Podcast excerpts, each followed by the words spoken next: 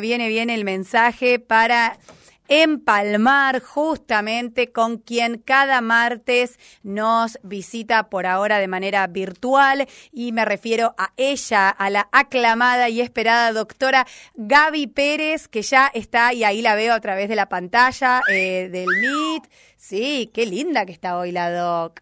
Pero además se pone cada vez más linda porque trae unos temas que yo digo, ¿dónde los vas a escuchar si no acá? Hola, doctora, ¿cómo va? Pero buenos días, ¿cómo están? Pero bueno, muy bien, celebrando otra jornada de vacunación, sale todo muy bien. La verdad que eh, nos encanta poder contar cuando las cosas se hacen bien y por eso Lucre cada vez que hay una jornada va ahí, nos muestra, nos cuenta. Así que estamos contentas. ¿Cómo estás vos?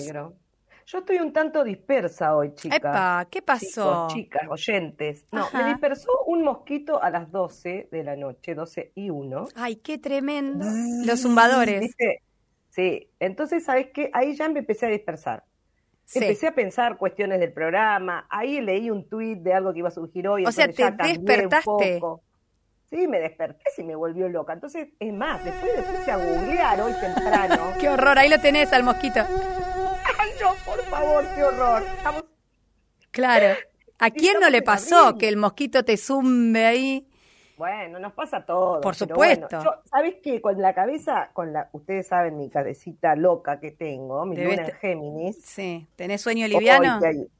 No, no, sueño profundo, pero digamos que si me, se me ocurre algo tengo que ir a investigarlo. Soy así. Sea a las 12 de la noche, las 3 de la mañana. A esa hora no investigué, ah, pensé. solo leíste tweets temprano y me puse a leer por qué los mosquitos zumbaban, nos hacían ruido. no, voy a explicar. ¿Te pusiste a leer por qué los mosquitos zumbaban eh, ah, anoche? sí, sí, sí, sí, porque me llamó la atención. Dije, yo leí el otro día algo que decían, ¿por qué te zumban los mosquitos? Bueno, parece que son las mosquitas hembras, tienen algo en las alas. No voy a contar eso.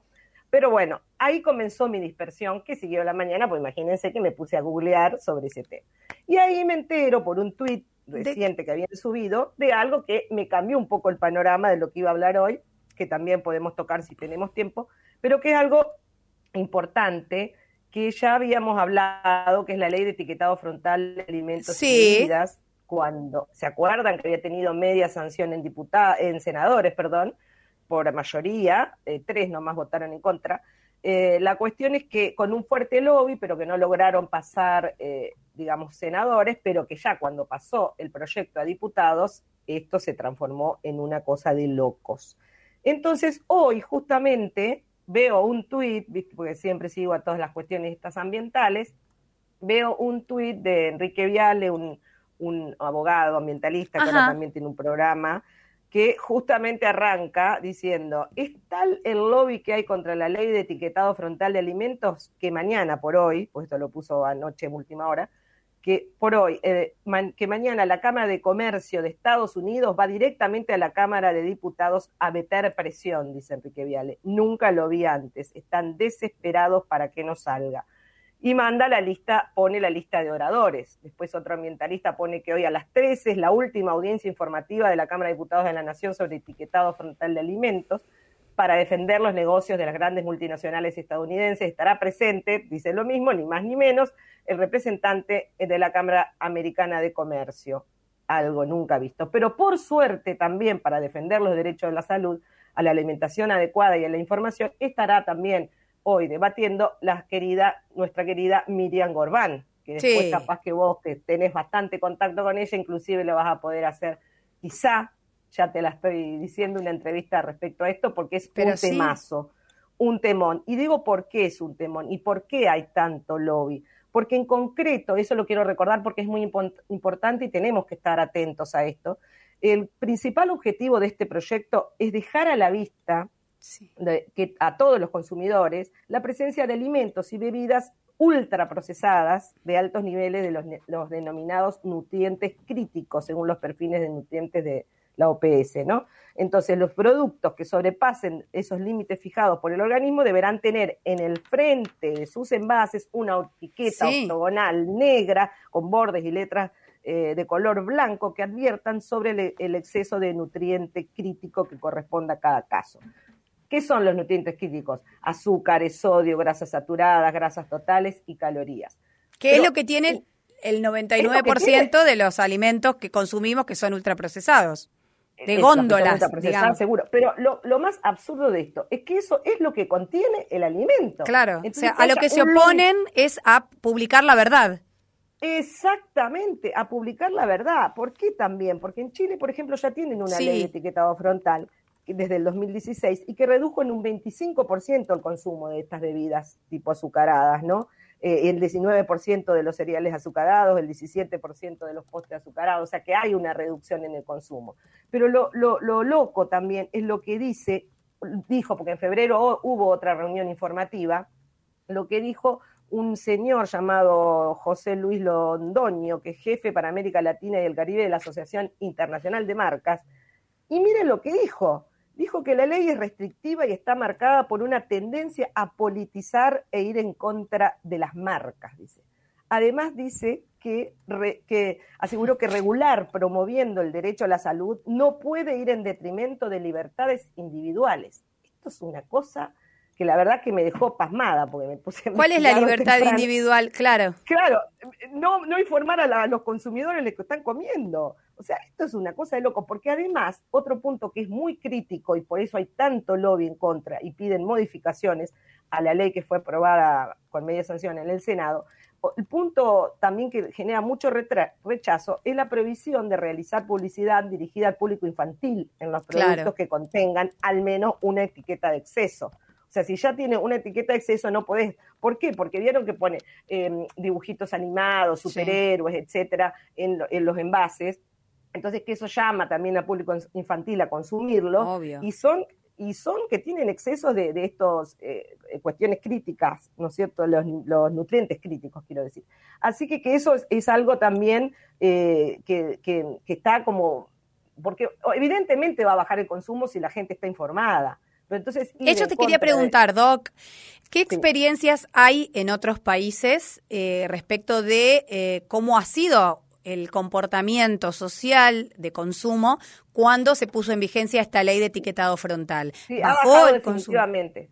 Como dije en Chile, ha bajado entre el 19 y el 25% de todos los productos, ¿no? ¿Y eh, aumentó el consumo de, otro tipo de productos? ¿Se sabe?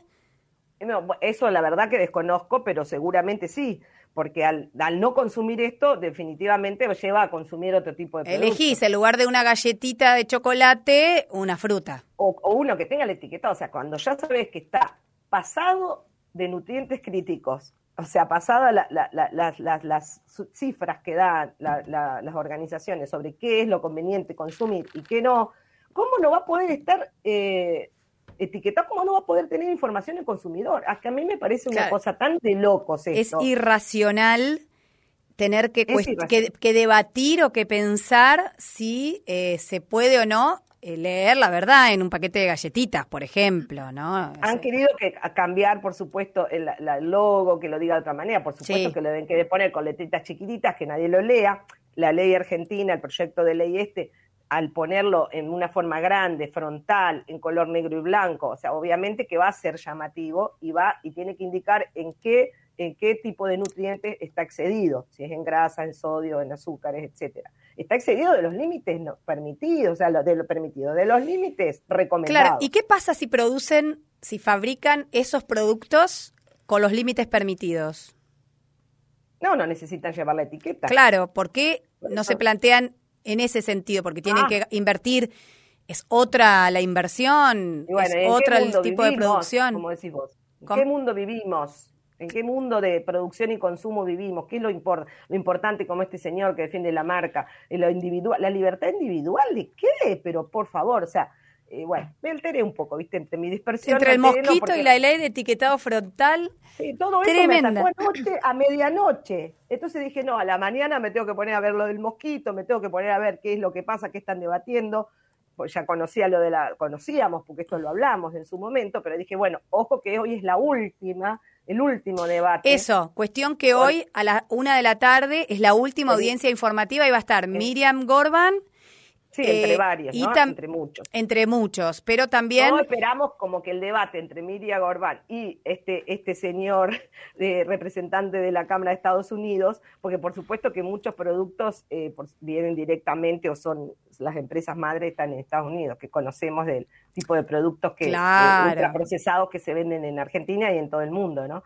Entonces ellos están preocupados porque nos siguen usando a los tipos de países como como el nuestro o los del sur global, como se le llama, como para meternos las cosas que no nos pueden meter o informarnos correctamente en otros países que sí tienen legislación adecuada. Ahora, una pregunta que ah, seguro no la vas a saber responder porque no no porque la, no no doc perdón pero la hago la hago en voz alta porque yo tampoco tengo la respuesta digo pero pensaba no por qué se oponen tanto ¿por qué no mm, cambiar el tipo de fabricación de producto y en lugar de hacerlo con exceso de azúcar, ponerle poca azúcar o el azúcar permitida y qué sé yo?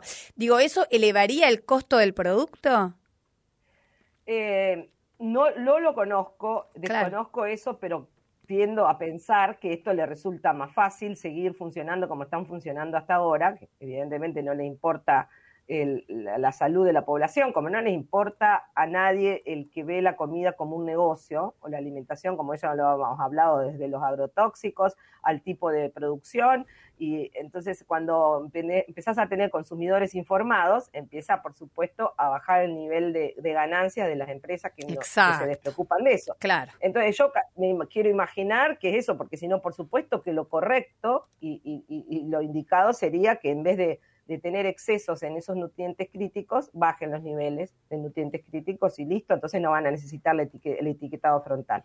Pero evidentemente que eso debe salirles más caro, porque si no, no, estarían eh, haciendo semejante lobby y presiones, porque llaman a diputados, hay cosas que se han denunciado o han salido a la luz tremenda de, las presiones que están ejerciendo determinados sectores para que no salga o no salga de la manera que está planteada la ley. Muchos dicen que la, que la ley está, es muy correcta, que está planteada muy bien y que debe salir así, que no, porque ellos demorarían, si, si acepta, si suponete diputados acepta cambios, tiene que volver al Senado. Entonces eso seguiría demorando también esta, la, salida de la ley. Si se aprueba tal cual como se aprobó en Senado, eh, digamos ya pasaría para promulgación. Entonces, lo que están buscando es seguir demorando también y bajarle los niveles de exigencia al proyecto de ley con media sanción. Ahora, fíjate, vos pensaba, ¿no? Mi cabecita también como la tuya va a 10.000. Mientras te escuchaba, fíjate vos que esto no lo leíste en ningún medio hegemónico de la Argentina. Acá estaba googleando para, para chequear y solamente en el diario Perfil aparece una información. Fíjate vos la connivencia también que hay y la protección de quienes deberían cuidarnos a nosotros como son los legisladores y las legisladoras. Así como los diputados y diputadas inundan las redes sociales y mandan mensajes por WhatsApp a los periodistas todo el tiempo, vanagloriándose de los proyectos pedorros que presentan, ¿por qué no mandan información respecto de este tipo de cosas también? ¿no? Diputados de Entre Ríos son nueve ningún diputado de Entre Ríos hasta ahora, por lo menos, salió a hablar de este tema y a tomar una posición y bancarse la posición que vayan a tomar, ¿no? Eh, a lo mejor alguno lo hizo, pero no lo hizo de manera masiva, no pública. Claro. yo lo, y son generalmente movimientos ambientales o gente ambientalista que es la que está un montón hay que y de, y de eh, nutricionistas etcétera que están defendiendo a rajatabla esta ley pero no la he visto la defensa de, efectivamente, como vos decís, de legisladores. Bueno. Eh, hoy salió una nota, ojo, en página 12, pero que comenta que, hoy va, va, a producirse ese debate, pero no, no comenta demasiado. Una en febrero comentaba de esto que te digo, de, lo que dijo. No, sí, yo me refiero a lo que va a pasar hoy y a la presencia de la Cámara Americana de Comercio. No, en, de la AmCham, digamos, de la Cámara Americana de Comercio, en defensa de las multinacionales estadounidenses en el Congreso de la Nación Argentina. Digo. Exacto, exacto. Eso solamente lo vi publicado por ambientalistas que tuvieron acceso a una eh, nota que le va, porque va a ser virtual, a una nota que le envían a diputados con la lista de oradores del día de hoy. Entonces de ahí surge que va a estar este hombre eh, claro. de la Cámara, como tantos otros, pero me refiero que ellos, eh, lo, digamos que la, fuente es esa, es directamente una, la nota de, citándolos y quienes van a ser la lista de oradores de la Cámara de Diputados. No, no, no, eso nunca, no, no lo vi tampoco, porque hoy estuve dedicándome a, también a buscar ese tema desde tempranito. Así que como vos decís, Laura, efectivamente es así. Entonces es preocupante. Esto va a pasar hoy al mediodía. Nos quedan cinco minutos si vos querés avanzar sobre el otro tema que tenías planeado, que no era este, pero sí, que... te quería comentar un segundo porque hay una, una oyente que vos me pasaste, yo justo lo, lo enganché después, preguntaba algo sobre... Eh, ah, el mensaje que había leído. Lo, tenés, Lucre? Porque yo se lo pasé a la doc, pero ¿te parece que leamos? Dale, ahí está Lucre. Buen día, chicas. Para cumplir con los oyentes. Dale, no, ella se debe a su... Ella es la evita de tarea fina. Ella es la evita de tarea fina, se debe a su público. Dice, eh, ¿cuántas chances tenemos todos los entrerrianos de lograr un nuevo parque nacional dentro de la cuchilla de Montiel? ¿Qué hay que hacer? Hoy es el corazón salvaje de la biodiversidad, pero al paso que vamos también corre peligro que desaparezca. Esa es la pregunta que nos hizo un oyente. Ajá. Bueno, Parque Nacional efectivamente no sé si estará en, las posibilidades, como posibilidades puede haber. Sí creo que lo que hay es un, intento de una reserva provincial. Esto es un buen tema para hacer un micro, el mm. tema de áreas naturales protegidas, que algo en su momento hablé, pero volviendo, en Entre Ríos hay una nueva ley y eh, hay áreas privadas protegidas, hay una red de áreas privadas protegidas y públicas. Después, lo que es Parque Nacional, vos tenés que ceder las tierras a la nación, por eso también se ha discutido mucho cuando Cabandier quería que los humedales, eh, fue, las humedales del Delta mm. fueran Parque Nacional, una parte ya es Parque Nacional, una parte del Delta, pero estas cuestiones que, que estuvieron incendiándose, hay un fuerte posicionamiento local o provincial en que por ahí no pasen porque ya pasarían a jurisdicción nacional y perdería la jurisdicción la provincia. Pero sí se pueden igualmente conservar eh, las áreas eh, con la legislación provincial también. Y yo creo que respecto a la cuchilla de Montiel, hay uno que no sé si es privada, no recuerdo, o pública, pero hay ya un proyecto en Entre Ríos, que voy a investigarlo y lo voy a decir para, voy a comentar y voy a hablar en todo caso de esa diferencia, porque son áreas y algunas son de usos múltiples, otras depende de la variación y de lo que se quiera proteger. Pero qué es un área y qué, y qué regulaciones hay. Parque Nacional por ahora no hay ningún proyecto para este tipo de, para la selva de Montiel, pero sí para las cuchillas. Pero sí eh, hay, tengo entendido, a nivel provincial, y no sé en qué estadio está, pero me voy a, voy a investigar y lo voy a responder y en todo caso hacemos un micro sobre áreas protegidas, porque es muy interesante y es muy importante proteger determinadas biodiversidades o ecosistemas que hay con distintas, diferentes biodiversidades, ¿no? Bueno, completísimo, Doc. Entonces, ¿algún otro mensaje que, que, llegó? Sí, sí, Doc. Sí, no, si no iba a decir que lo toca. A ver, hay otro. ¿Hay otro mensaje de Lucre? No, hay otro mensaje que habla sobre el etiquetado de productos y dice, buen día equipo de tarea fina. Muy bien, Laura, comparto y aplaudo tu expresión sobre las no acciones de los legisladores. Ana María dice. Bueno, ahí está, viste, el tema del etiquetado frontal es muy, muy importante. Dejamos lo otro, tiramos el título. sí, él iba a hablar de, lo, de la diferencia, lo que son los refugiados o ambientales o emigrantes ambientales o refugiados climáticos, como se les llaman, para que tengamos idea que hay desplazamientos producidos por el cambio climático de personas y en gran escala en el mundo. Así que Vos me decías ayer, me decías, hay datos, hay cifras que son espeluznantes respecto de este tema. Sí, el tema es que no, a veces no se puede diferenciar eh, porque muchos refugiados que son refugiados por, por causas políticas o de violencia a la vez están afectados por situaciones ambientales en los lugares donde están. Entonces es un tema complejo para diferenciar, pero se estima que cada vez cuando van a haber más efectos eh, adversos por el cambio climático, va a haber más desplazamientos de personas, como son eh, algunos por, huracanes, eh, por sequías, por eh, degradación de los suelos, por incendios, por un montón de cuestiones que hay gente que se tiene que desplazar hacia otros lugares. Hay muchos más desplazamientos internos que externos, que a otros países. Entonces, por eso la, ACNUR, que es la agencia de, la ONU para los refugiados, ya desde el 2018 está tomando en, seriamente este tema de, cómo interactúan los, desastres ambientales eh, con los movimientos de refugiados. Y hablan, y hay un también, hay un hay una, un monitoreo de, movimientos, hay muchos desplazamientos internos, pero bueno, es algo que ya se está ocupando, encargando, se habla a nivel mundial y que cada vez van a ser más los desplazados por este tipo de, de efectos del cambio climático. Cada vez vamos a ir sufriéndolo más. Así que así como algo bueno, excelente. algo corto. Doc, nos estamos encontrando el martes que viene. Un placer, como Pero siempre. Cómo no, espero que, que, se acaben los mosquitos. Ay, sí, ¿tenés más para la doctora? mensaje dice, muchas gracias por tocar ese tema y dice escribiendo, ahí está, dice, no es casual que no quieran que nos enteremos de que, de que se está tratando la ley de antinutrientes, dice un agente por el tema justamente del de etiqueta. del etiquetado. Bueno, doctora, un placer enorme. Nos, nos, vemos, nos escuchamos el martes que viene. ¿eh? Nos vemos. Saludos a todos. Era la doctora Gabriela Pérez con su columna sobre derecho ambiental, sobre